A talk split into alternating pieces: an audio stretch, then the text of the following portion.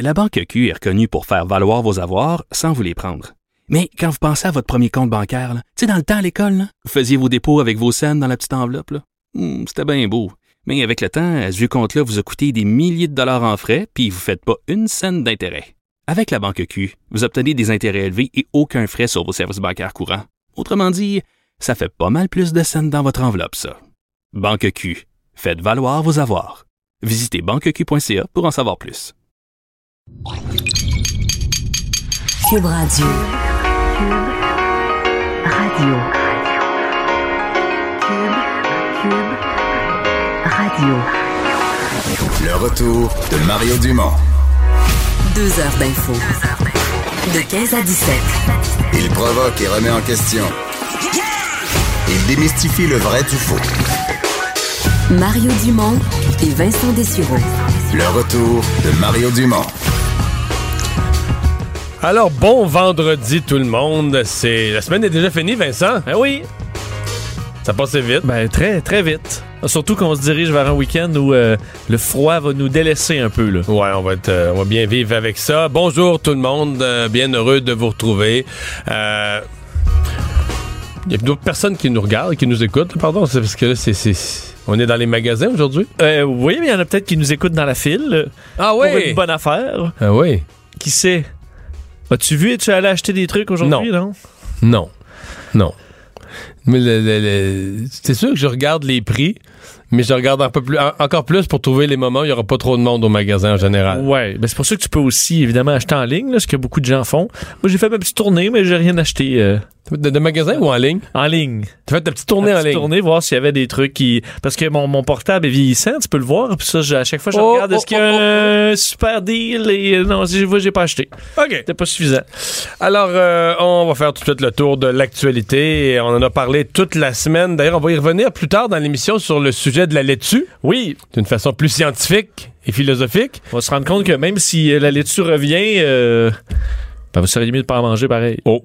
Mais en attendant, trois cas supplémentaires de colis au Québec. Ouais, euh, c'est pas terminé. euh, ces, ces problèmes avec, euh, enfin, reliés à la laitue romaine. Trois nouveaux cas d'infection à la bactérie E. coli confirmés au, euh, au, euh, au, au au Québec et en Ontario, euh, selon l'Agence de la santé publique du Canada. Faut dire qu'au Canada, il y a quand même beaucoup. de- On parle de 22 cas, mais ils sont presque tous au Québec. 17 cas au Québec, 4 en Ontario et un seul au Nouveau-Brunswick. Alors, on, on demande toujours à la population d'éviter de manger de la laitue romaine sous toutes ses mais ça ne s'arrête pas là parce qu'on dit euh, bien laver et désinfecter tous les contenants ayant pu entrer en contact avec de la laitue romaine dans les dernières semaines.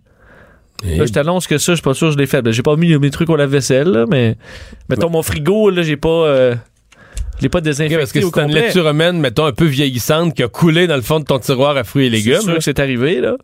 Là, ça, Mais ça, ça s'est-tu propagé encore plus?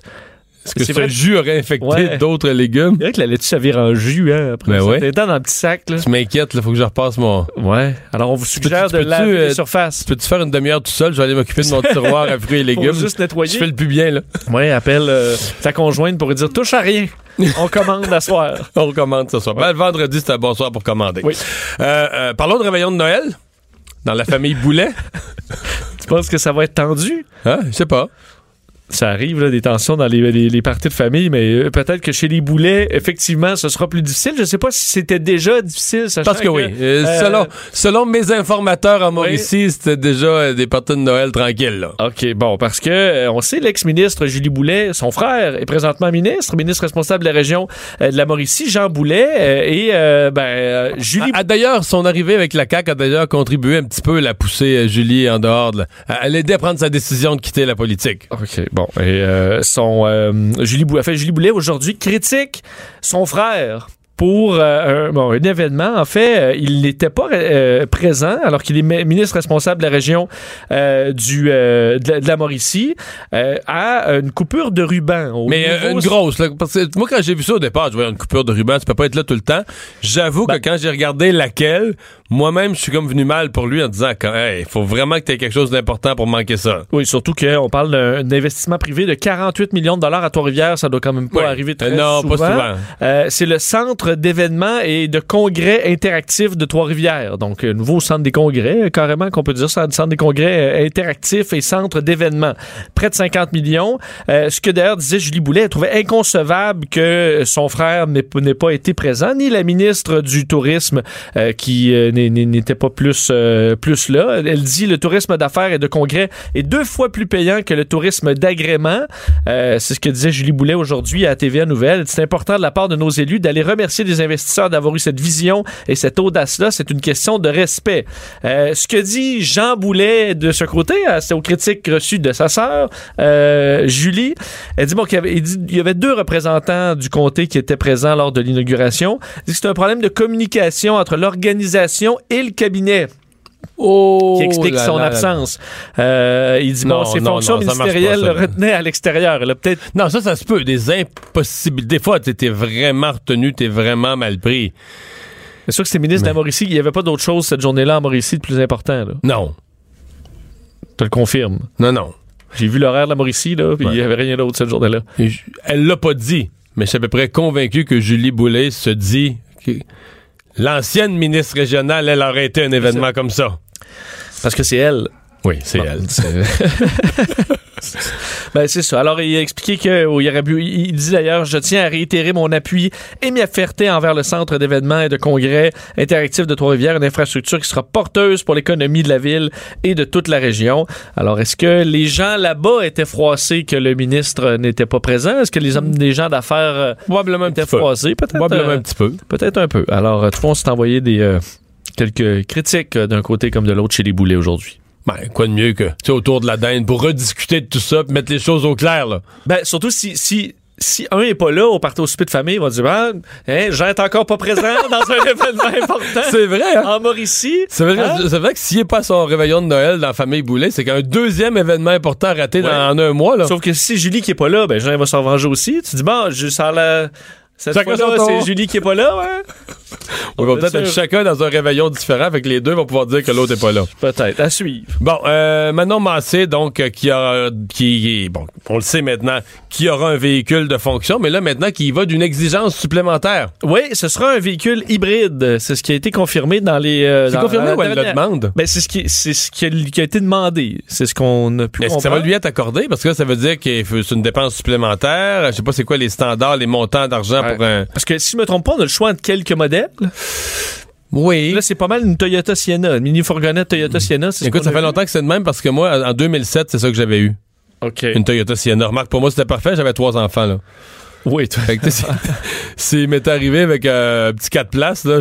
Ouais, une petite voiture. arrêté dans le trouble, là, ouais, ouais. Mais euh, je sais pas si. Parce que je me dis que c'est probablement pas dans les options parce qu'il y a probablement plein de ministres qui, qui auraient pris l'hybride ou à la limite pour, pour avoir l'air euh, encore là vertueux. S'il y avait un choix hybride Pas, dans les de me dire qu'il ferait ça pour l'image, toi? donc, mais à travers là, d'autres des critères environnementaux. Ouais, ouais, c'est vrai. mais il y aurait peut-être un peu de ça. À mon avis, il y en a un qui aurait sauté dessus sur s'il y avait un véhicule hybride. Alors peut-être que. Non, mais c'est euh, parce que moi, les, là, hey, wow, wow, les véhicules hybrides sont plus chers, là, parce qu'il y a aussi des standards. À un moment donné, t'as des cadres budgétaires là-dedans. Oui. Mais il y a un crédit, là, il y a un crédit. Oui, c'est vrai.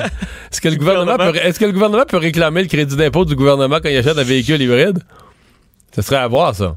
sur ça fait ça, ça- ça va tout dans ça part tout de la même poche mais il faut comprendre donc euh, et ra- rappeler que on- on- le- le- à la fois le Parti québécois et Québec solidaire euh, ben, seront officiellement reconnus à l'Assemblée nationale il semble qu'il y a eu des négociations quand même euh, euh, Long, mais, mais dans le passé, ça a déjà été plus long, là. Bon, mais pas, Euh, on dit quand même rude négociation euh, entre Legault et les, euh, avec Legault, les- l'opposition libérale et euh, QS et le, et le PQ. Mais bon, c'est entendu. Euh, tout le monde était content. À la fois, le Parti québécois, ben, Pascal Bérubé aussi dit que c'est un, une entente porteuse pour le parlementarisme. C'est sûr qu'eux peuvent pas, pas être contents, ils ont tout eu, là. Ben, oui.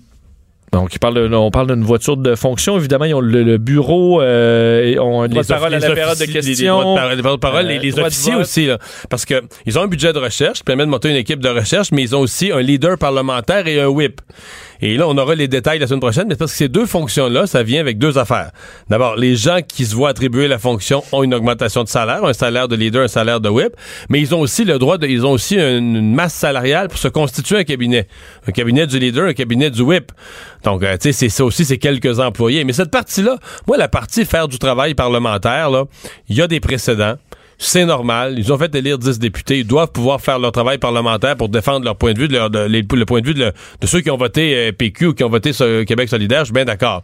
La voiture de fonction, ça, c'est une première. Là, hein. c'est, ça, c'est, une première qu'un parti qui n'était pas reconnu, que dans l'obtention d'une certaine reconnaissance, ramasse. Ça, c'est jamais arrivé. Là, c'est qu'il aurait, il aurait fallu qu'il ne donne pas non plus au PQ. Non, je parle des deux. je, parle je parle des deux. Moi, j'ai inclus dans ma discussion, j'ai inclus le PQ et Québec solidaire. J'ai inclus les deux, là. Parce que quand ils font, ils disent qu'il y a eu des précédents, la DQ, mettons 2003, 2009, 2008, 2009, il n'y avait pas de, il y a pas de chauffeur. Il n'y a pas de véhicule de fonction, non. Ça, c'est vraiment, ça, c'est une première, Pour les deux, là, cette fois-ci. Ça s'est jamais fait. Puis l'argumentaire serait à l'effet que depuis la évidemment l'attentat au Métropolis où, tu étais dans la salle, d'ailleurs, l'attentat au Métropolis, Mme Marois, puis bon, évidemment, on, vit toujours au Québec avec les attentats à l'Assemblée nationale en 1984. Parce que c'est avoir une personne le chauffeur, garde du corps. Garde du corps c'est le même, c'est le chauffeur qui joue un rôle de garde du corps. C'est ça, c'est pas des dépenses euh, astronomiques. Il y a une personne, admettons, euh, qui puisse surveiller. Non, mais ça en prend deux là, qui se relaient. Ça en prend deux qui se relaient. Non, c'est pas des dépenses astronomiques, mais c'est certaines dépenses. Moi, je pense surtout, moi, ma, si j'étais Québec solidaire, je peux te dire que j'aurais fait, là, je pense que j'aurais quasiment fait un sondage avant de l'accepter. hey, dans l'opinion publique, tu penses que ça va bien passer, toi? Tu sais, le PQ, on est habitué, ils ont eu des chefs. Tu sais, c'est niaiseux, tu vas me dire, parce que c'est complètement injuste, parce que pour le PQ, on va trouver ça correct, mais, parce que le PQ ont déjà eu des chefs qui étaient premiers ministres, qui étaient, on est plus habitués. Mais parce que Québec solidaire s'est présenté puis a gagné des votes en disant, nous autres, on est quoi, là? On est le parti du peuple, là. Hein? Le parti du monde. Mais je me souviens maintenant Massé en entrevue qui me dit pourquoi on devrait voter pour elle. Parce qu'elle elle comprend ce que les gens vivent vraiment. Le, le monde de la rue, le monde communautaire, le, monde ordinaire. Qu'est-ce qu'ils vivent alors que les autres sont dans leur tour d'ivoire, sont décrochés, là?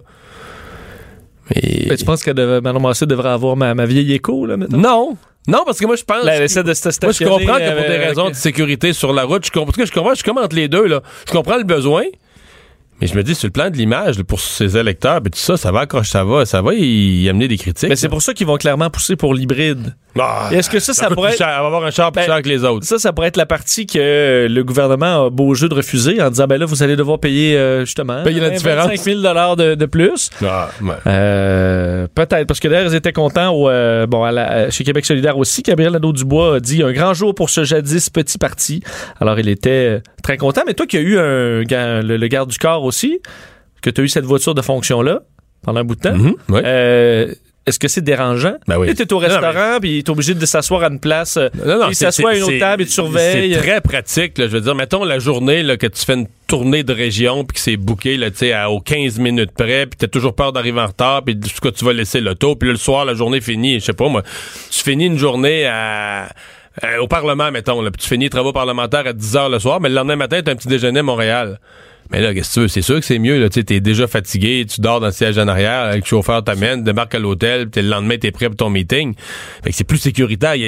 Mais euh, c'est certain que dans la vie familiale, des fois, c'est particulier, là, Pour les enfants, mes enfants étaient tout petits, mais les enfants c'était comme, mais je pense Juliette avait, tu vois, avait 4 ans. Là, là quand toi, les chauffeurs, c'était Guy et Steve. Là, ben, tu sais, elles s'appelaient par leur petit nom. C'est des messieurs qui ne savaient pas trop, qui font partie de notre vie. Puis ils conduisent le char. Puis elles s'amusaient avec eux autres. C'est des enfants. Là, mais quand t'es à la maison, là, eux, ils sont où? Ah, ils s'en vont à l'hôtel, ils s'en vont. Ils restent non, c'est pas, faut, t'inclure, faut que tu ça dans les dépenses. Mettons qu'ils sont, mettons qu'ils sont des résidents de Québec, là.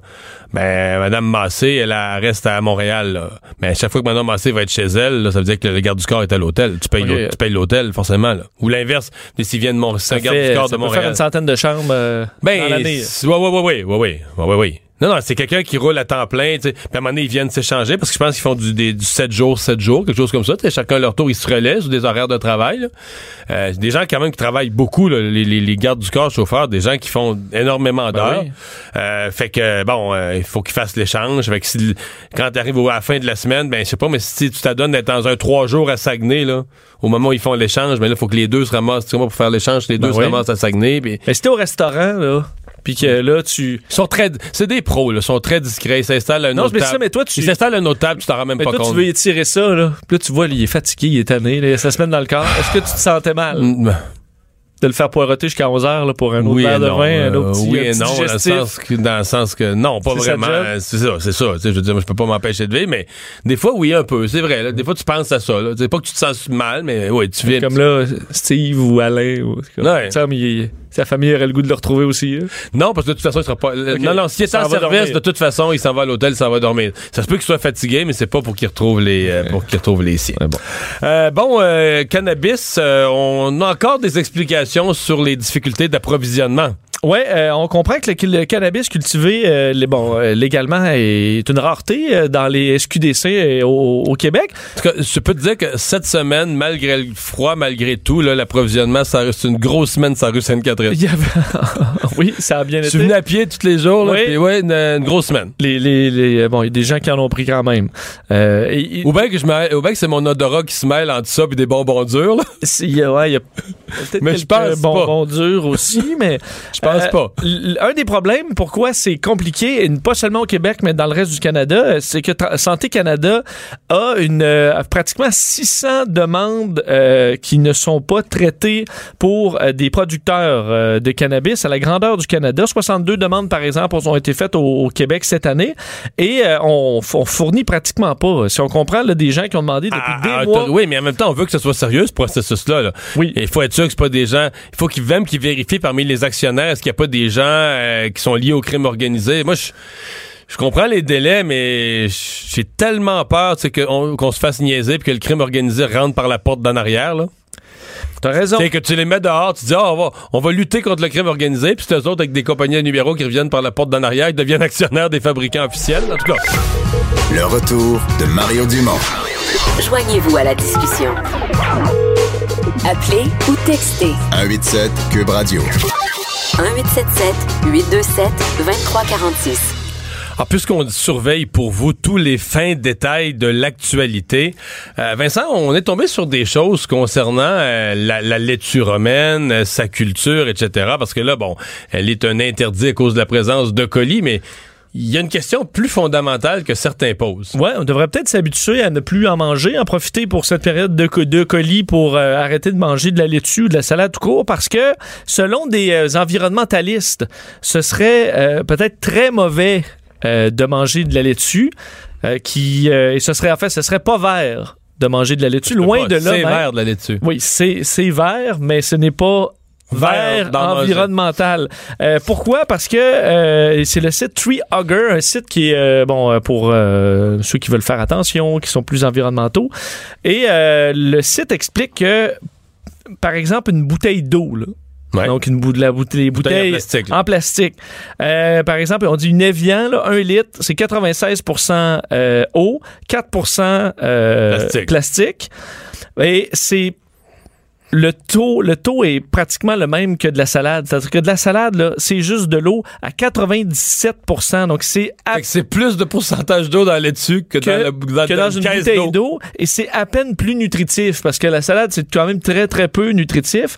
Euh, on dit en gros là euh, le, le, le- le- ce qu'on fait c'est de transporter de l'eau euh, qui provient de zones euh, Où il y a pas d'eau. où il y a pas d'eau comme en vient des Arizona. déserts de l'Arizona et de la Californie. Donc, on transfère de l'eau de là-bas où il n'y en a pas jusqu'à ici, évidemment, en, en ayant une, une empreinte euh, de, de- euh, importante au niveau des gaz à effet de serre parce que c'est transporté transport. par, camion. Tout ça pour amener quelque chose que 97% d'eau ici, par exemple, dans une province où de l'eau, on en a partout.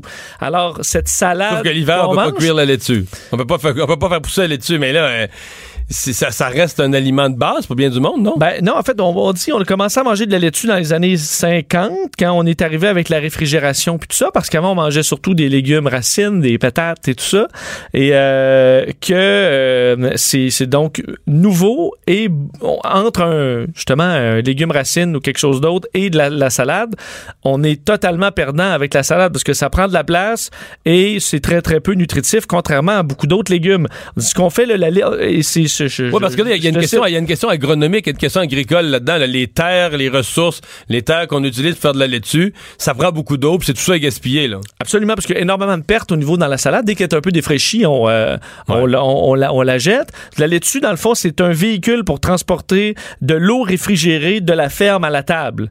C'est ce que euh, le- le- l'article dit. Si on change, euh, bon, pour deux légumes, dans certains cas, c'est deux fois et même plus nutritif, que ce soit des tomates, euh, des pois verts, euh, des, des patates euh, et autres. Alors, on devrait changer nos choix de légumes et délaisser euh, tout ce qui se fait en laitue. Et on dit dans les restaurants aussi, les salades qui semblent être un bon choix sont généralement un très mauvais choix parce que euh, contiennent autant de calories euh, et de sel plein de de gras. il donne entre autres l'exemple du de la salade orientale au Applebee's qui contient plus de 1500 calories. Alors c'est pratiquement Il y a du stock dans la salade pour arriver à 1500 calories quand ben même. oui, le Oriental Chicken Salad, ça c'est et si tu rajoutes la version poulet grillé, ben t'en, rajoutes encore plus. Alors euh, et on dit vu que la salade on ne peut pas la faire cuire, ben il y a en plus le danger des bactéries parce que évidemment ça il faut manger ça cru absolument et ça protège pas nécessairement contre les euh, contre Ben, les c'est d'ailleurs bactéries. ce qu'on vit avec le colis. Ben, c'est absolument ce qu'on vit présentement. Et vu que euh, c'est le faire de la salade, c'est une production qui, demande beaucoup, beaucoup d'eau elle-même. Donc, c'est pas. Alors, il faut euh, envoyer des quantités d'eau incroyables, parce qu'il a pas le 97% d'eau de la salade. Faut qu'ils viennent de quelque et, part. et il vient avec beaucoup plus d'eau, parce qu'évidemment, ça absorbe pas tout l'eau qu'on qu'on envoie dans, dans le sol. Alors, très, très demandant au niveau de l'eau. Euh, et la préparation, le lavage des salades, le, le, euh, pour envelopper aussi, parce qu'il y a de plus en plus là, les cœurs de romaine, par exemple, qui sont emballés aussi dans du, dans du plastique, doivent être ensuite euh, gardés au froid, parce que c'est pas quelque chose qui survit euh, à la température pièce. euh, Donc, en gros, en gros, là, si on se résume, quand tu vois quelqu'un manger une salade, c'est un pollueur. c'est un pollueur. Puis si tu manges, une, si tu manges une salade dans un Hummer, là, c'est un sac de papier brun sur la tête. Là. Ben oui, et surtout que, en fait, j'ai l'impression que par rapport à de la viande, c'est c'est encore Mais c'est ça que je me pose comme question. Tu sais, on se casse la tête. Peut-être que dans la vraie vie, là, tu sais, si on est. le bœuf, c'est un herbivore, dans le fond. Là. Fait que si Oui. le bœuf, tu lui laisses manger. Tu laisses le bœuf manger le verre, puis toi, tu manges le bœuf. là. Ouais, il y a quand même T'es une- végétarien quand même parce que tu manges un herbivore. Ben, il, peut avoir une, une perte d'efficacité, par contre. Ah ouais. Ça dépend.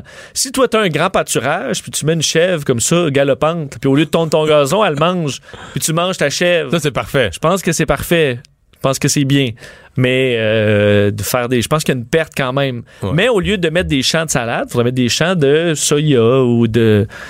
De, De de bons panais, là, euh. de carottes, et ça, ça serait beaucoup mieux. Alors, sachez-le, si vous voyez des, des- Ça va arriver, là, on va voir des, des députés de Québec solidaire manger de la salade romaine, on pourra faire Ah ah!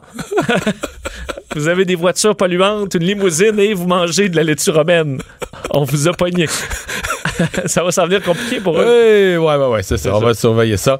Euh, et euh, il y a des organismes là qui, parlant de, de, de, de bonne conscience et euh, de réduire son empreinte écologique, il y a des organismes qui sont complètement en réaction aujourd'hui au vendredi euh, fou Ouais. commercial. Vendredi fou et cyber lundi, sachez-le, euh, je sais pas si vous êtes allé acheter quelque chose euh, aujourd'hui parce qu'on dit de plusieurs millions de Québécois vont faire des achats aujourd'hui pour à peu près 957 millions de dollars. Euh, évidemment, certains organismes qui disent OK, c'est assez euh, les, les, les, les achats. Euh, suggère d'autres choses. Alors, entre autres, euh, il y a de la journée sans achat aujourd'hui en compétition au Vendredi fou. Euh, le Vendredi vert aussi pour faire des bons gestes verts à la place d'acheter quelque chose. Et le... Moi, j'ai posé un geste vert ce midi? C'est quoi? Pas manger de salade. Oui, ben de pas faire quelque chose, c'est pas Ah, ok, toujours... ok, ok, c'est pas assez. Faut t'en fasses quand même plus. Euh, Parce que là, Greenpeace... planter un arbre, la terre est gelée. Ouais. ben, tu peux mettre, je sais pas, des, commencer tes, euh, tes germinations. Pour l'année prochaine. pour l'année prochaine. Greenpeace, eux, lancent le, le festival Make Something Week où on peut apprendre à faire quelque chose de positif et à revaloriser des objets plutôt qu'acheter des nouvelles affaires. Alors, euh, pour éviter la spirale de surconsommation, dans 41 pays, dont le Canada, il y a des activités, incluant à Montréal, où entre autres, il y a une- un atelier de fabrication de peluches. Au lieu d'acheter une peluche, Un toutou, là, ouais. un toutou, tu pourras faire ta peluche. Je sais pas si c'est beaucoup plus vert, là. Ça- Ouais, mais c'est quoi, tu mets dedans des, des choses recyclées, des vieux bas, des. non, tu dois mettre... euh, Mais non, mais. Du mou de peluche, là. non, mais tu le- ton dessous de lit ou des choses? Tu récupères ton dessous. Ah, tu- Ta, ta mousse de dessous de lit, là, tu la récupères, et tu, tu- fais ton dodo avec Je ça. le je sais pas, là, c'est un artiste qui vous présente ça. Et euh, ensuite, c'est euh, un, atelier, un atelier de broderie offert par Greenpeace. C'est Mamie Lisette qui est une bro- brodeuse de Montréal. Alors, si vous voulez faire une activité qui va vous Arrête, de apprendre donner, un nouveau arrête talent. de donner des idées aux gens qui vont arrêter de. Ils vont, ils vont quitter les ondes, ils vont arrêter de nous écouter, puis ils vont aller faire toutes ces activités. Ben, c'est par... Écoutez Cube Radio en faisant du crochet, c'est parfait. C'est vrai. Ça vous permet de val- revaloriser quelque chose. Si vous avez un manteau LED, vous pouvez le réparer grâce aux ateliers plutôt qu'en acheter un nouveau. Vous allez sauver peut-être 300 pièces. Ça, j'adore ça. Oui. Sauf que vous pouvez pas dépenser ce 300 là en voyage parce que ça, c'est non plus, c'est pas vert. Le retour de Mario Dumont, le seul ancien politicien qui ne vous sortira jamais de cassette. Mario Dumont et Vincent Dessureau. Jusqu'à 17. Cube Radio. Le buzz de Vincent Dessureau. Alors, euh, Vincent, tu nous parles d'une nouvelle technique. Et Écoute, on est dans le thème aujourd'hui, là, une technique pour combattre le réchauffement. Oui, euh, réchauffement climatique et euh, enfin un peu de d'espoir. Oh, oh, Ben, oh, si c'est de l'espoir, là, ça, ça, ça dépend, mais on entend toujours des scénarios catastrophes sur euh, le, le, le climat. Ben, on faut peut-être essayer de penser à des solutions auxquelles on n'avait pas pensé avant. Et euh, une recherche faite par Harvard et Yale, donc deux des universités les plus prestigieuses euh, aux États-Unis et au monde, viennent de publier dans euh, euh, bon euh, le, journal pour la recherche sur l'environnement une, hypothèse de solution possible advenant un réchauffement incontrôlable de la planète Terre, et ce serait ce qu'on appelle l'injection d'aérosols stratosphériques. Oui. Là, on est dans les, un peu les derniers recours, mais en fait, c'est euh, d'envoyer dans Un, le... un aérosol, généralement, c'est comme une, une canette en vaporisateur. Ouais, là. qui détruisait la couche, la couche d'ozone, entre autres, mais c'est des petites particules de sulfate qui vont faire un peu comme euh, l'équivalent de lunettes soleil dans l'atmosphère euh, terrestre. Alors, on enverrait plein de ces particules-là dans l'atmosphère et ça va tout simplement euh, tamiser la lumière du soleil sur la Terre et contrer euh, la, la surchauffe. Tu comprends? Euh, bon, évidemment, c'est une technique euh, qui demande beaucoup de, de- de- d'efforts parce que la, pla- la planète, c'est quand même grand. Euh, alors, on enverrait, en- on parle dans la basse stratosphère, mais une altitude quand même de près 15 km d'altitude. Mais ça resterait là, là, comme un nuage permanent. là. Ça, Ouais. ça se fixerait. Là. Un petit fiume, là, qui, ben, qu'il faudrait, je, je suppose, euh, renouveler de temps en temps. Et on, on- on a trois façons de l'envoyer là. Soit avec un appareil, un avion à très haute altitude qui n'existe pas encore, mais qu'on pourrait développer. Euh, soit des ballons sondes qui peuvent aller à très haute altitude ou une espèce de grand euh, canon un peu comme les, euh, les bateaux, là, les grands euh, destroyers, là, tu sais, les immenses, les immenses canons en avant, qui pourraient projeter des espèces de capsules de à gaz à cette distance-là dans le ciel. Euh, Harvard et Yale le disent, bon, l'avion n'existe pas encore, mais produire cet avion-là, faire un avion euh, ayant les capacités de euh, d'amener ce sulfate-là en très haute atmosphère, c'est pas quelque chose qui est inatteignable, c'est quelque chose qui serait faisable et pas nécessairement à des prix astronomiques. Alors, eux évaluent que ce programme, mettons un programme là, euh, de, pour d'ici 15 ans, euh, ça coûterait 3,5 milliards de dollars pour un coût pour 15 ans par la suite euh, de protection, une petite protection solaire sur 15 ans, de 2 milliards par année. Mais c'est vraiment pas cher, ça se peut pas. C'est Ben, plus- pas, c'est pas cher pour euh, effectivement s'empêcher que de, mettons, couler sous les eaux. Alors, euh, eux disent c'est c'est hypothétique.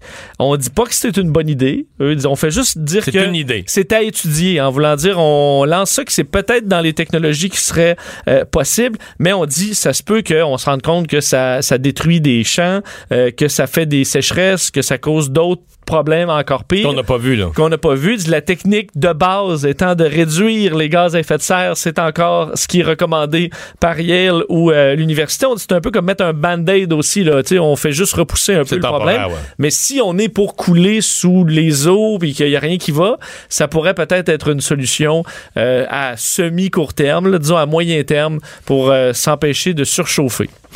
Tu me parles de De faire de bonnes affaires? Oui, De bons on- placements? On revient dans- sur le plancher des vaches. Écoutes-tu l'émission La guerre des enchères? Non. Non? OK, bon, c'est une émission où tu... Non, mais je sais c'est quoi. Bon, ça, tu sais, c'est quoi? euh, Dans les endroits où tu peux entreposer, dans des petits, euh, euh, dans des unités, euh, n'importe quoi, si tu payes pas à un moment donné aux États-Unis, ou je sais pas si ça fonctionne exactement comme ça chez nous, mais on met l'unité aux enchères. Alors, tu peux, il ouvre la porte, tu n'as pas le droit de rentrer, tu vois tu un peu ce qu'il y a un peu. Euh, et un le- vieux divan, deux, trois boîtes. Le euh, plus offrant part avec l'unité, puis ça se peut que ça vaille un peu moins, ça vaut un peu moins que ce qu'il y avait, ou des fois ça se peut que ça vaut pas mal plus, dépendamment de ce qu'on y retrouve. Et Dan Dodson, qui est l'ani- l'animateur de cette émission-là, a dévoilé que euh, une des unités qu'il avait vendues pour 500 dollars contenait caché derrière un coffre-fort.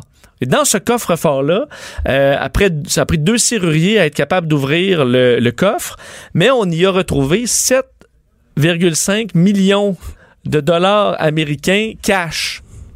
Je connais pas les lois, mais est-ce que l'acheteur du lot, euh, est-ce que c'est légalement. Ben, C'est ça qu'il faut, euh, qu'il faut, parce que ça s'est pas nécessairement passé comme prévu. Après, euh, c'est que le, euh, le- la personne a probablement ébruité ça, qu'elle avait tout. Moi, j'ai regardé sa mort, il me semble. ta gueule. Ouais, c'est ça, ta gueule. Mais lui a décidé de, de- de raconter son histoire et il a eu le téléphone d'un avocat qui représente l'ancien propriétaire du coffre. Qui s'est réveillé, lui, là. qui s'est réveillé soudainement, qui était très heureux qu'on ait retrouvé son argent et qui euh, a offert 600 000 dollars au nouveau propriétaire pour ravoir Le, coffre et son contenu. Le nouveau propriétaire a refusé, mais a ensuite accepté l'offre d'1,2 million. Alors bref, il lui a, il a gardé 1,2 million puis il a redonné le, le reste. Mais je sais pas si, c'est si le, le- mettons, Parce que Légalement, légalement, ouais, c'est ça, c'est quand même, c'est lui. l'avoir, ouais, c'est ça, c'est le bien de quelqu'un d'autre, donc tu le ramasses dans une. En même temps, tu l'as, t'as l'unité, il, il peut pas ravoir ce qu'il y a dedans, ça, ça marche pas de même. Et je me dis peut-être que si. Et c'est qui qui t'appelle, là, puis pour te dire j'ai perdu mon 7 millions, ça se peut que ce soit quelqu'un à qui t'as pas le goût de 7 millions cash, Ah ouais? ça se peut que t'aies le goût de prendre son offre. puis que 1,2 million, ce soit, Ouais. soit gagnant au change versus avoir des, comment on dit, des, Parce que c'est pas clair, c'est pas clair, pantoufles c'est en ça, c'est pas clair qu'il a fait tout cet argent-là, a fait Ben, traiter des pantoufles en Fentex ben, pour les vendre dans les marchés aux puces, là. Exactement. Alors, c'est pour ça que je me dis, peut-être pour ça que 1.2, ça lui satisfait en masse, mais euh, ça va peut-être faire rêver certains qui achètent ce genre d'unité-là. Bon.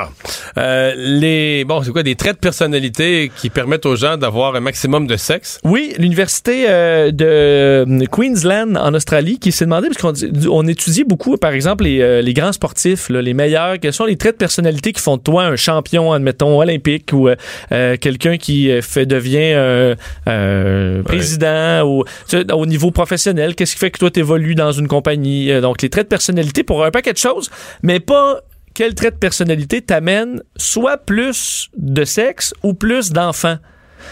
Et auprès, dans Ça va pas nécessairement ensemble, ça, là, plus d'enfants.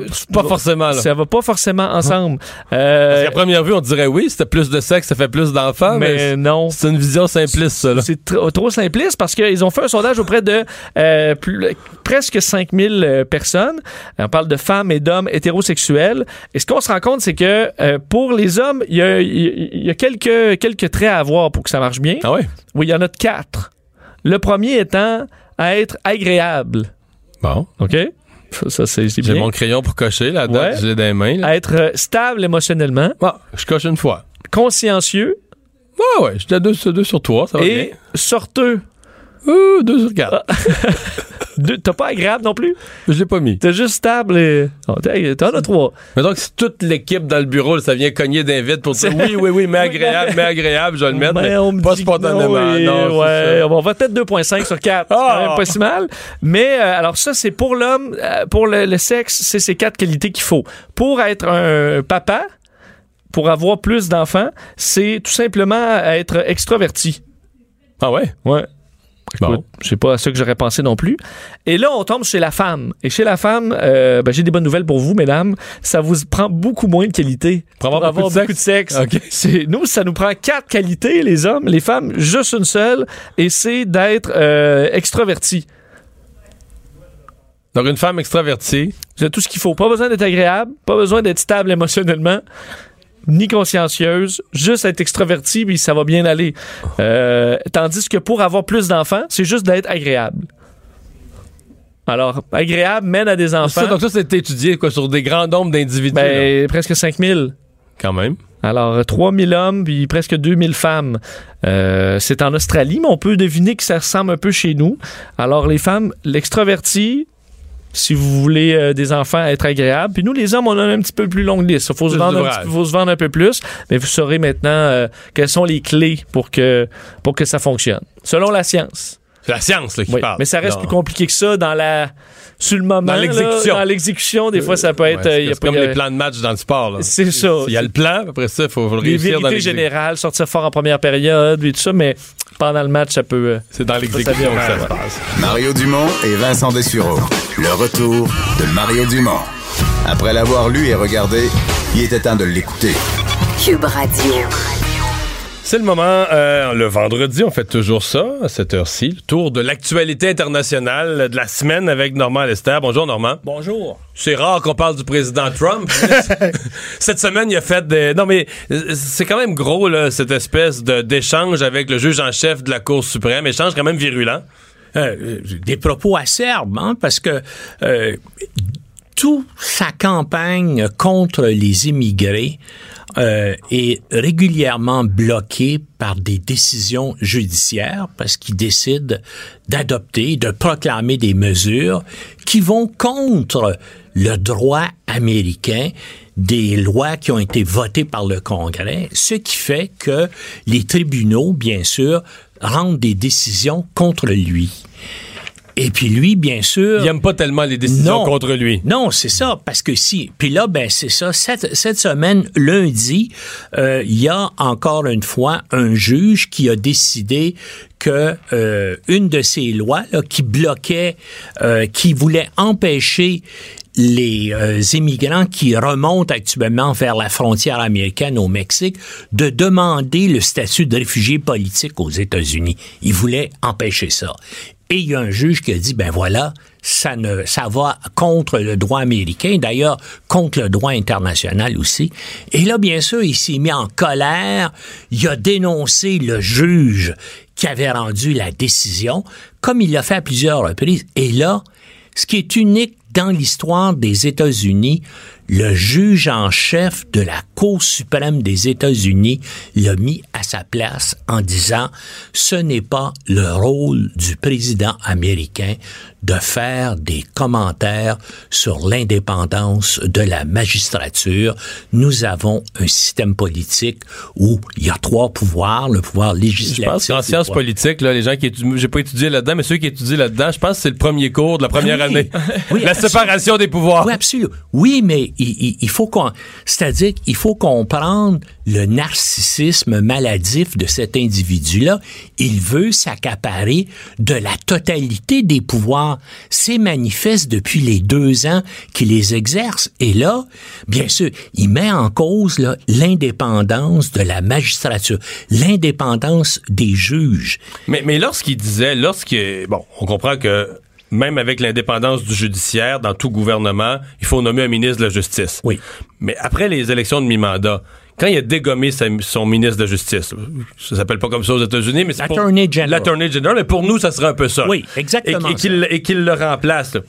Il, il commande ce changement-là en disant que il accuse l'ancien, ni plus ni moins, de ne pas s'être immiscé dans la justice, de ne pas avoir empêché une enquête. Donc, il l'accuse de ne pas... d'être indépendant de Ben oui. lui. Et en plus de ça, c'est un républicain que lui-même a nommé au poste et justement, lorsqu'il a décidé de se récuser devant euh, ses demandes de mettre à la porte l'enquêteur spécial Muller, ben là, il s'est, il a demandé automatiquement sa, dé- sa démission. Lui a résisté pendant un certain temps, puis il l'a démis récemment pour Alors mettre que l'autre avait fait exactement ce que... la Constitution Réclame, et la tradition américaine exigeaient. Et là, il a mis une de ses créatures, un homme qui est complètement inféodé à lui, Whittaker, pour prendre sa place. Et là, bien sûr, les gens... Puis c'est c'est un type qui a été impliqué et associé à des combines... euh, plus ou moins douteuses dans le domaine financier. Il y a eu des enquêtes policières, des enquêtes du FBI contre des entreprises auxquelles était associé. Et c'est cet individu louche-là qui est actuellement l'Attorney General des États-Unis. Les membres de son propre parti disent, ben là, ça n'a pas vraiment de bon sens. Comme les membres de son propre parti disent, Là, là, il commence vraiment à aller trop loin. Là, il attaque les juges. Il s'en prend dans... Des, il fait des, des tweets contre, des, contre le juge en chef de la Cour suprême. C'est quand même extrêmement grave. Il est en train vraiment de dérailler là, de, de plus en plus. On, fait 30 secondes de politique fiction, là. Mettons que Justin Trudeau, lundi, là, Lundi prochain, la Cour suprême, comme d'habitude, à 19h45 le matin, c'est son heure, rend public un jugement. Là. Justin Trudeau est vraiment pas d'accord avec ce que ça donne comme jugement. Va sur Twitter, puis plante les juges de la Cour suprême ou le juge...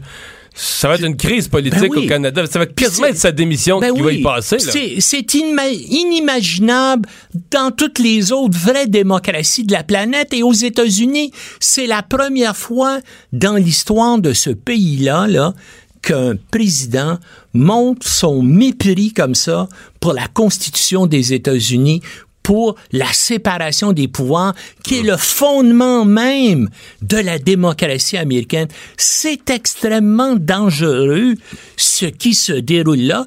Et puis, comme je te dis, ça va pas s'atténuer, là, parce que comme maintenant, les démocrates ont la majorité à la Chambre des représentants, ils ont le pouvoir de faire des enquêtes approfondies. Ils ont des pouvoirs d'adopter des motions. Et même là, au Sénat, où Trump a encore une majorité de républicains, là, il y en a plusieurs qui disent, là, ça va vraiment trop, loin. Et puis, il n'y a aucune façon qu'on peut dire, ben là, il va changer d'idée, il va revenir. Tout le monde a dit ça, hein, lorsqu'il a été élu. Première semaine. Ben oui, la première semaine.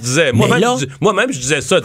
il, il, va comprendre. Non. Il va être conseillé par des hauts fonctionnaires. C'est un type qui veut s'emparer de la totalité. Il veut s'emparer de la totalité des pouvoirs. Eh, normalement, il faut se parler du, du, Brexit. Le temps file parce qu'il y a une semaine, on se demandait est-ce que Mme May, Theresa May, va survivre, est encore là. Elle est encore là, mais ça va mal. Ça va encore mal. Dimanche, premièrement, elle va aller à Bruxelles et à Bruxelles, les 27 membres de l'Union européenne vont voter là, sur l'accord qu'elle a négocié avec Michel Barnier, le négociateur de l'Union européenne. Un accord qui est absolument contesté en Grande-Bretagne. Mais là, même tout le monde disait enfin, au moins, les Européens sont d'accord avec ça. Mais là, ça vient de tomber ce matin. Les Espagnols disent nous, on va. On Ils ont un rocher, eux autres. Oui, il y a le Gibraltar. Depuis 1704, c'est une petite péninsule, 6 km au nord de l'Espagne, près de l'entrée de la mer Méditerranée, qui, qui est une colonie britannique. Et les Espagnols la revendiquent. Et là, ils ont le choix. Puis là, ils disent, nous, là, tout ce qui regarde Gibraltar, on veut que ce soit inclut que nous, on a un droit de regard et un droit de décision là-dessus. C'est bien sûr inacceptable pour le gouvernement britannique et les Espagnols... Juste pour compliquer l'affaire. Ben oui, et les Espagnols disent, si on n'a pas le, droit d'approuver de, tout ce qui se passe là-dedans, on va exercer notre droit de veto dimanche. Mais même si c'est adopté dimanche... encore C'est pas réglé dans son propre pays, en, ben, Grande-Bretagne. Parce qu'actuellement, là, il y a une forte majorité des députés que ce soit qu'ils soient conservateurs, libéraux, travaillistes ou indépendants, il y a une très forte majorité, les gens estiment ça autour de 75% qui sont contre euh, ce qu'elle propose. Et là, tout le monde se demande, et puis on lui demande à elle, est-ce que vous allez démissionner? Parce que le vote va probablement avoir lieu d'ici un mois là, à la Chambre des Mais communes. Mais elle aurait l'option, quand tu es mal pris de même dans ton Parlement, il te reste l'option d'aller en référendum puis de dire les députés sont contre. Oui. Mais je m'en remets au peuple. Puis si le, peuple ou déclencher des élections générales, ben, comme Cameron a fait. Puis il s'est fait, il s'est planté avec ça. Euh, un mot sur l'affaire euh, Khashoggi. Euh, bon, on comprend là, que peu importe ce que soit Trump, Trump protège le prince. Trump dit une chose. Pour nous, ça nous rapporte beaucoup d'argent, puis on a besoin du prince pour confronter l'Iran. Et ça, ça dépasse toute question morale, toute question d'intégrité. Tout ça, pour nous, l'argent, c'est d'abord important et confronter l'Iran. Mais le problème de Trump, justement, c'est qu'il y a des ennemis maintenant partout dans le gouvernement américain et la CIA aujourd'hui a encore coulé, semble-t-il, des informations embêtantes. C'est sorti à travers un journal turc, c'est que la CIA a des enregistrements où le prince Mohamed bin Salman est au téléphone avec certains de ses adjoints et il leur dit il faut rapidement mettre euh, si, mettre en silence ou rendre Cassady silencieux. Alors, il dit pas de le tuer, mais il donne ordre à ses adjoints de le réduire au silence rapidement. Mais, normalement, évidemment, les, défenseurs de Trump vont dire euh, Obama a fait la même chose, mais se cachait. Euh, même chose pour Trudeau, c'est-à-dire que on accepte l'argent, on ferme les yeux, mais lui au moins le, le dit. OK, ben, au moins il est, okay, c'est un exhibitionniste politique, si vous voulez.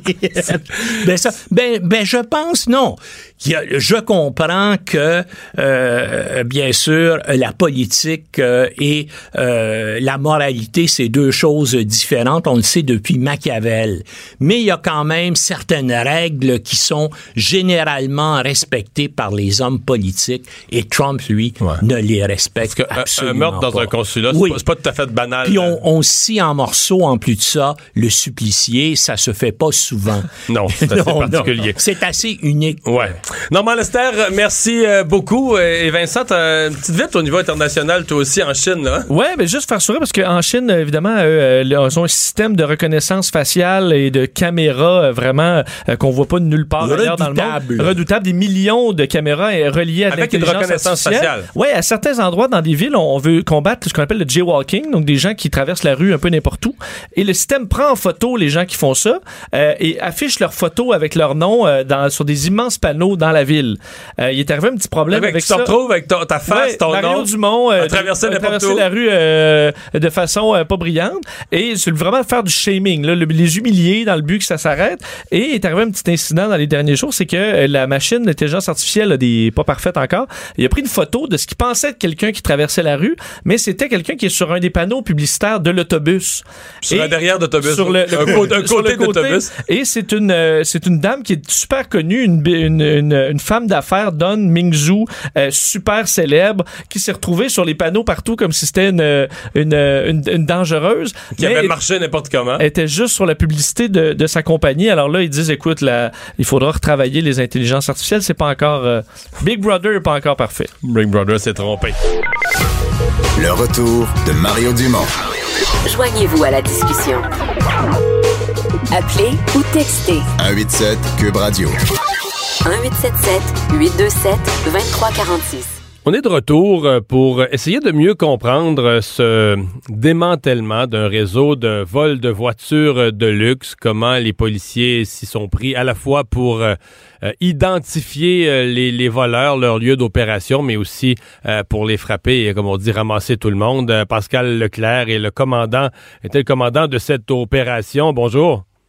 Bonjour, M. Dumont.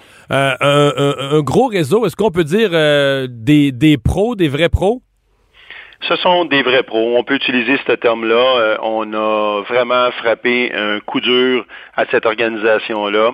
On n'est pas euh, dans la catégorie des voleurs amateurs ou des voleurs euh, de qu'on utilise le terme joyride. On est dans les professionnels qui utilisent du matériel professionnel, qui connaissent les véhicules et qui ciblent des véhicules très, très, très précisément. Euh, euh, bon, on donnera pas de trucs à d'autres, mais si on essayait quand même de, de, disséquer comment il fonctionne. Bon, on comprend que le, lieu, c'était les stationnements de l'aéroport qui était le, euh, lieu d'opération.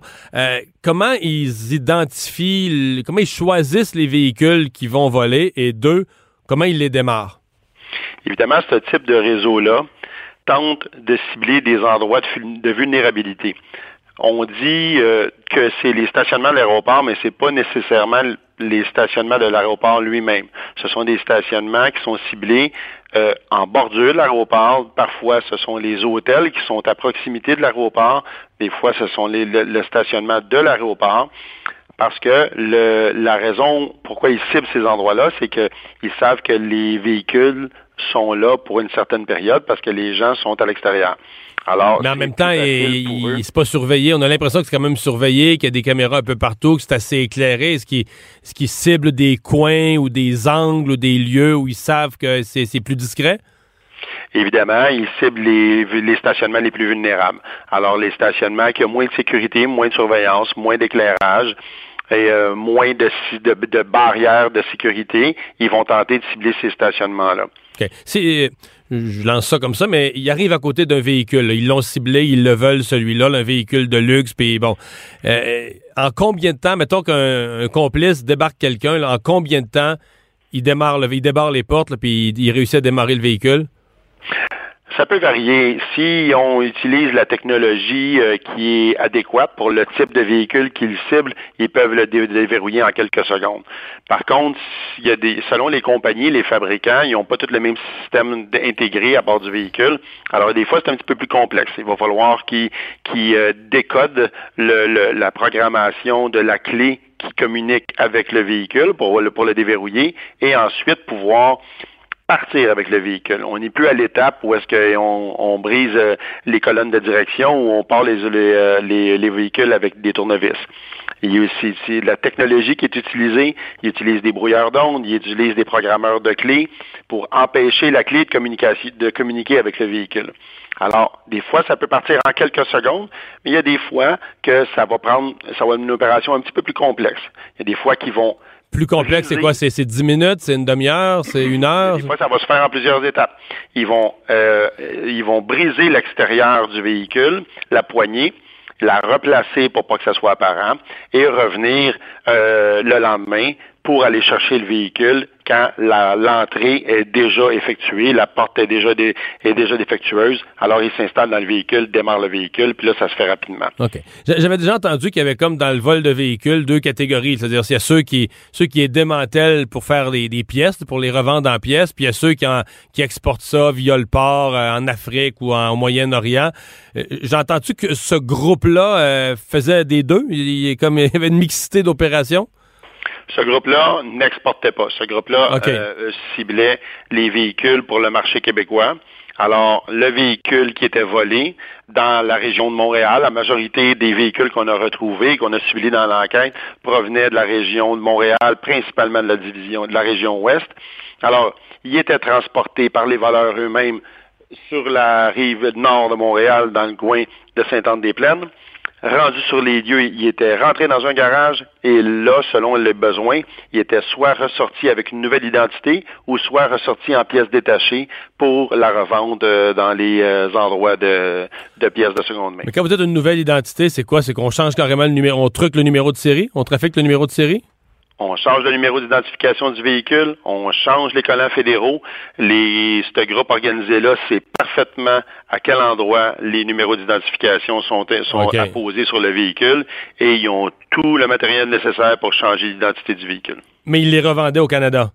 Il l'a revendé au Québec, à Montréal, Québec. dans la région de Montréal. qu'il les revendait dans la même région. Totalement. Est-ce qu'on peut, qu'on peut penser qu'on va avoir donc des gens dans la région de Montréal qui un jour vont avoir, je sais pas, un prenons un exemple, un rappel sur un modèle. Puis quand ils vont arriver au garage, puis qu'on va pitonner leur, euh, leur numéro de série, on va se rendre compte, écoute, ça, c'est- ça existe pas ce numéro de série là. Ça pourrait malheureusement arriver.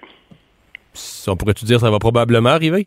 Ça va probablement arriver. Donc des gens qui vont découvrir comme ça. Ils, ils les revendaient comment? Sur des sites de, de, de revente euh, Kijiji puis les packs d'affaires comme ça ou euh, Ce sont souvent des moyens qui sont utilisés pour la revente, mais le transfert des véhicules avec la nouvelle identité, ben, ils vont les passer de main en main, ils vont faire plusieurs transactions, de sorte que rendu au, à la troisième main, au troisième acheteur, c'est très difficile pour, euh, pour euh, le troisième acheteur de, de conscience qu'il y a un véhicule qui a été maquillé devant lui.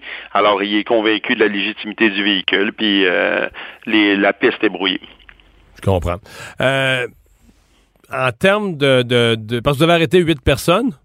Mhm, En, termes d'argent, euh, c'est une drôle de question, mais c'est c'est des gens qui se sont mis riches avec ça. C'est des gros. Parce que là, on vole à quoi? À coût de 40, 50 000 de valeur. Je sais pas s'ils peuvent aller chercher la pleine valeur après sur le marché, mais on, on parle de, de gens qui faisaient des, du, du gros argent? Évidemment, ils vont pas chercher le plein montant sur le marché, mais certainement qu'ils vont chercher une portion. Mais évidemment, comme dans n'importe quelle transaction, plus il y a d'intermédiaires, plus les profits sont partagés. Alors, on parle dans ce réseau-là, euh, c'est quand même des gros joueurs, euh, sans dire que je n'irai pas jusqu'à dire qu'ils vivent le gros train de vie, mais euh, ils faisaient quand même un bon montant d'argent. Ouais. Euh, ils, veulent leur. Euh, d'abord vous, vous cherchez plus personne là Vous avez considéré avoir euh, démantelé le réseau complètement? En ce moment, le réseau, on peut dire que ce réseau-là, il est mis à terre, oui. Ouais. C'est-tu comme la drogue? Parce que la drogue, on nous dit, écoute, euh, bon, le marché, il y a l'offre il y a de la demande, puis quand vous démantelez, il y a d'autres petits vendeurs qui arrivent par à côté puis qui reprennent le territoire. Est-ce que dans ce domaine-là, euh, ça c'est aussi euh, aussi rapide ou on pourrait penser que quand on en démantèle une, elle est démantelée pour longtemps? C'est vrai qu'on pourrait faire ce comparatif-là euh, avec euh, le, marché des stupéfiants. Par contre, euh, c'est une un type de criminalité qui est hyper spécialisé. Alors, les joueurs qu'on identifie dans des dans des réseaux comme ça, c'est souvent des suspects qu'on connaît depuis longtemps, qui opèrent, c'est des récidivistes, c'est des spécialistes de ce type de crime-là. Alors, c'est pas certain qu'on va voir un nouveau groupe renaître avec des nouveaux joueurs qu'on ne connaît pas du jour mhm. au lendemain, mais souvent on revoit des récidivistes qui reviennent. Ben ouais, j'allais vous poser la En vous entendant répondre, je me posais la question dans ces, ces huit que vous avez arrêtés là, est-ce qu'il y en a qui ont un passé d'arrestation pour euh, vol de véhicule? Je vous dirais que la majorité était déjà connue de notre organisation. La majorité d'entre eux avaient déjà été arrêtés dans ce domaine-là. Ce sont des spécialistes, là. Nos enquêteurs non, je comprends, mais... également des spécialistes. Nos enquêteurs qui sont spécialisés en, vol de véhicules, en enquête de vol de véhicules, connaissaient la majorité de ces suspects-là pour les avoir déjà enquêtés ou arrêtés dans le passé. Puis là, ils sont sortis de prison et ils ont recommencé. Effectivement. Tu sais, c'est un peu choquant pour le public. On a l'impression, comment ça se fait que si on le sait que c'est des pros, là, comment on on devrait quasiment envoyer quelqu'un vérifier chez eux tous les jours s'ils sont pas en train de voler des chars, là, ces salles-là, non? Je sais pas. le, public, le public a réagi de même des fois. on se dit, ah, si on le sait que c'est des pros du vol de véhicules, surveillez-les tout le temps, laissez-les pas aller par doute. Oui, c'est certain qu'on pourrait avoir ce réflexe-là, mais c'est aussi vrai pour, pour plusieurs types de criminalité. On les a à l'œil, par contre. Euh, euh, faut pas oublier que le SPVM, on a mis en place l'équipe réseau qui est le, qui est responsable de cette enquête-là. Puis l'équipe réseau a ce mandat-là de, de surveiller ces suspects-là. Alors, dans des dans des crimes comme les vols d'auto ou euh, d'autres types de crimes comme les introductions par infraction, tout ce qui travaille en réseau, ben alors notre équipe est là pour ça, pour veiller à surveiller. C'est des sujets qu'on connaît, on les surveille, on les regarde aller, puis on, s'en aperçoit s'ils recommencent à opérer, mhm. puis c'est là qu'on est capable de, de mettre les moyens en place pour les, euh, les, les, les arrêter. C'est ce qui est arrivé dans ce cas-là quand on s'est aperçu que ces suspects-là qui étaient déjà connus commençaient à récidiver, on a mis les moyens en place et on a eu des bons résultats. Il y a des enquêtes qui ont été faites dans le passé qui auraient mené à une diminution des vols dans les euh, secteurs hôteliers près de l'aéroport. On parle d'une diminution de 76% depuis le, mois d'avril. Malgré tout ça, on a quand même arrêté un réseau qui continuait d'opérer. Commandant Leclerc, merci beaucoup d'avoir été avec nous. Je vous remercie, monsieur. Au revoir. Le retour de Mario Dumont. Joignez-vous à la discussion. Appelez ou textez. 187 Cube Radio. 1877 827 2346. Oh, c'est le moment de parler sport. Euh, Jean-Philippe, bonjour. Salut Mario. Grosse fin de semaine de sport euh, pour toute, euh, toute la gang de TVA Sport. Vous allez en avoir un après l'autre des événements en, en succession, mais c'est entre autres une fin de semaine de boxe, hein? Oui, exactement. D'ailleurs, TVA Sport, la chaîne numéro 2, présente la plus, en fait tous les combats en sous-carte. Et après l'émission de Dave Morissette, on se transporte sur la chaîne de TVA Sport numéro 1 et on présente la demi-finale et la finale qui mettra en valeur Steven Bang Bang Butler. Le gars-là est présenté en direct de Rimouski. Je le sais, les, les, gens du Bas-Saint-Laurent sont contents de ça. C'est le fun que la boxe se promène en région, là, hein? C'est nouveau, c'est nouveau et c'est le fun, là? C'est, puis écoute, il n'y a, aucun parallèle à faire entre Camille et Stéphane et Régis Lévesque, mais on revient un peu à ce qu'était la boxe euh, dans les années 60 et 70, même 80. c'est-à-dire une boxe très régionale. On a organisé des galas à, à Trois-Rivières, à Shawinigan, à Sorel. Là, tu vois, on se transporte euh, à Rimouski. Ça a l'air que l'accueil est extraordinaire. Mais je, vais t'en parler parce que moi, moi j'en suis un gars de région. Tu sais, c'est une des choses qu'on oublie parfois. Si t'as si un gros, gros, gros gala, le méga, là, tu comprends, avec les super vedettes, bon, là, tu peux te dire, regarde, on le fait, on le fait euh, au centre Vidéotron ou au centre Belle, les gens vont venir de tout le Québec. Mais quand t'as un gala gros, mais moyen, là, qui n'est pas, pas le gala de la décennie, euh, ça se peut qu'à Montréal, il y a tellement d'événements, puis les matchs du Canadien, il y a tellement d'événements comme Mané, c'est juste un événement parmi 100. Là. Mais quand tu te déplaces en région, ça devient un événement important. Là, ça devient un des gros événements de l'année sur la scène sportive. Donc, les amateurs de sport vont être intéressés à dépenser euh, pour le billet. Les gens de la ville, tu sais, là, à Rimouski, probablement que de Matane à Rivière-du-Loup, dans toute la grande région, là, à une heure à l'est, une heure à l'ouest, les gens vont vouloir être là. Tu sais, c'est un, événement pour la région, puis les gens, les gens veulent être présents. Tout à fait. Puis écoute, aux dernières nouvelles, on avait vendu au-dessus de 2000 billets.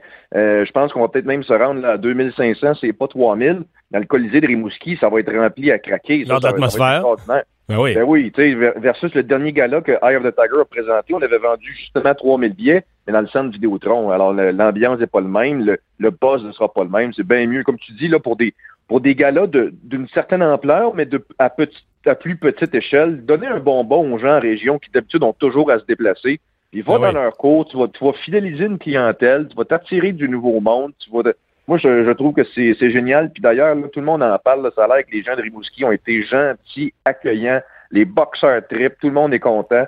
Alors, c'est un, un, beau gala qu'on vous présente euh, samedi soir sur les ondes de TVA Sport. Puis il y en, a un autre à Atlantic City. Exact, c'est ça que je voulais te parler. En parallèle, Jean-Pascal, qui est en action face à Dimitri Bivol, puis c'est incroyable, Jean-Pascal, euh, qui a 36 ans, qui aurait la chance de redevenir champion du monde. Ça sera pas une tâche facile. On dit qu'il affronte un adversaire euh, euh, hyper technique, hyper coriace. la seule jamais, jamais battu? Il n'a jamais été battu. Non, invaincu, effectivement. Apparemment, la seule chose, c'est qu'il n'a pas la plus grande force de frappe. Euh, et en plus, Jean-Pascal a une bonne mâchoire, mais ça risque d'être euh, tout un, combat de boxe. Puis, on parle de Eye of the Tiger Management qui, fait le tour des régions. Là. Euh, dans le cas de Jean-Pascal, c'est ben, il y a toujours des liens avec le, groupe Yvon Michel. Là. Ça, ça veut dire que, que, Jean, que Yvon Michel là, pourrait avoir dans son écurie, sous son règne, quatre champions du monde en même temps. Arthur Beterbiev, Adonis Stevenson. Adonis Stevenson, Jean-Pascal, puis Hilaire Alvarez. Alors, ça ferait. Euh, mais ça, c'est moyennant que Jean-Pascal gagne. Mais je sais pas, j'avais l'impression que les, experts cette semaine, je lisais ce qui s'écrivait à gauche et à droite, qu'il y avait quand même, pas que c'est fait, tout le monde pense qu'il part pas favori, euh, chez les preneurs au livre, il est pas favori. Mais tout le monde a l'air à dire c'est vraiment possible. Je veux dire, si, si il sort bien, il a l'air d'une détermination absolument euh, débile. Le gens, il est craqué.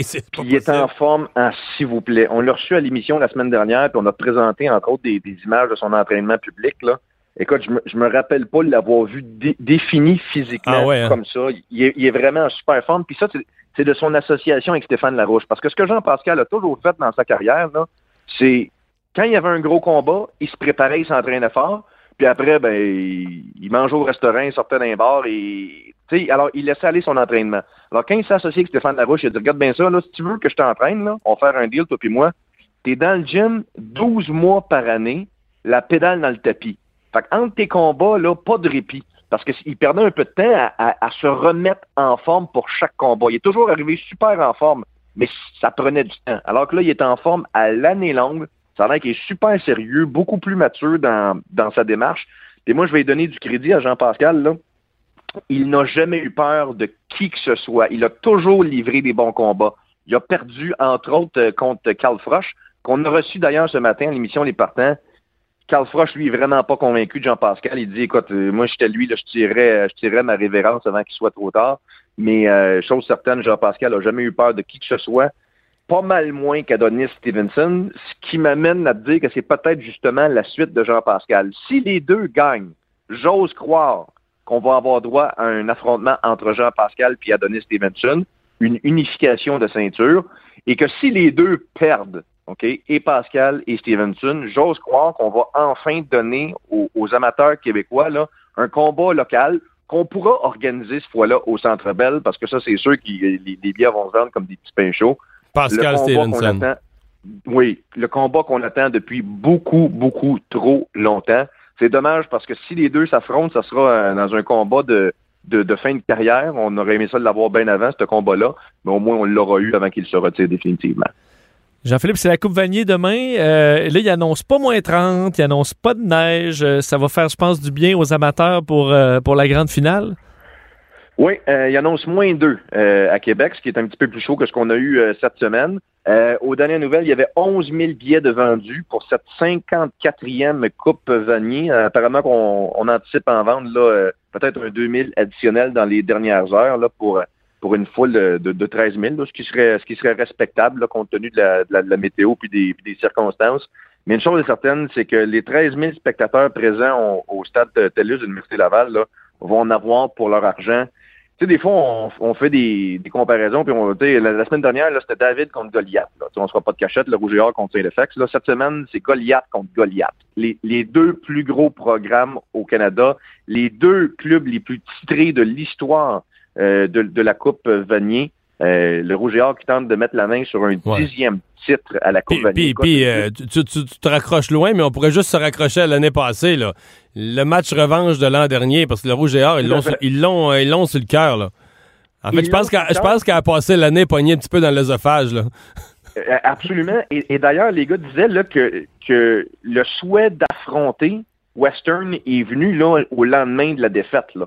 Euh, tous les astres étaient alignés pour une revanche, là, puis tout s'est bien organisé et les joueurs du Rougeur sont, sont contents. Ils souhaitaient la semaine dernière une victoire de Western pour pouvoir les affronter sur leur terrain. Puis tu sais, hier, je vous parlais des, de l'affiche et, du dossier du Rougeur à domicile. Là, dans les 100 derniers matchs, là, ils ont 96 victoires, 4 défaites. Là.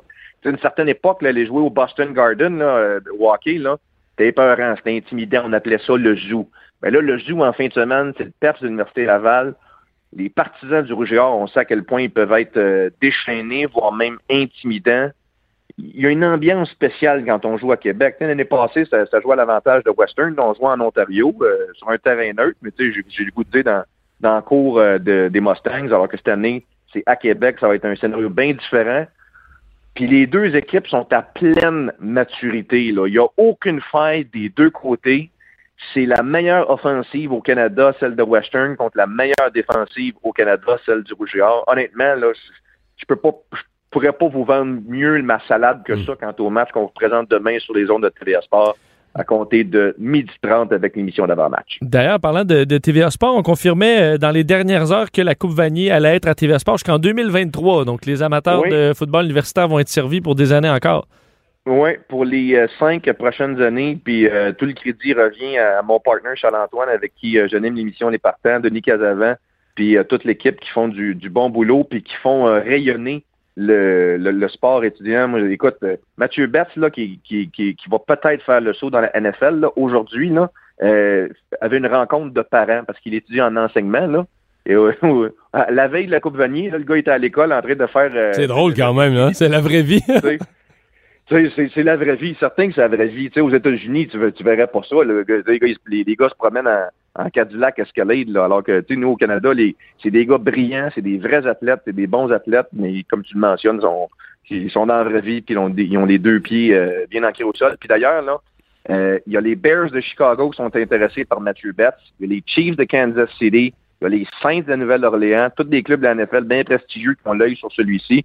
Et je suis convaincu qu'il va y avoir bien des recruteurs là, qui vont être présents en fin de semaine pour ce match de, la, Coupe Vanier. On a à peu près plus de temps pour parler de hockey, mais deux matchs en deux soirs pour le Canadien, il ne faudrait pas échapper deux, là. Oui, ben pendant qu'on se parle, le Canadien qui est en action face au, euh, face au de Buffalo. Mais là, le lendemain, on joue à la maison. D'ailleurs, c'est sur les zones de TVA Sport, là, euh, à compter de 18 h comme d'habitude, avec l'émission d'avant-match. Les Bruins qui sont de passage en ville, là.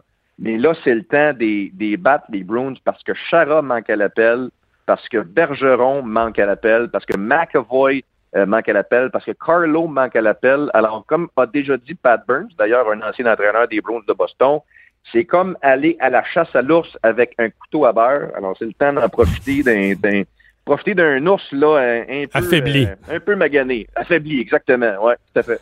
Hey, merci. Bon sport en fin de semaine. Merci les gars. Bon week-end. En fin de semaine, parce que tu parlais d'en fin de semaine, Mario, euh, rappelez que c'est l'ouverture de beaucoup de stations de ski. Oui. Alors, ceux qui sont qui attendaient ça euh, de, depuis de pied ferme, ben, sachez-le, il y a quand même euh, déjà aujourd'hui certaines ouvraient et demain d'autres.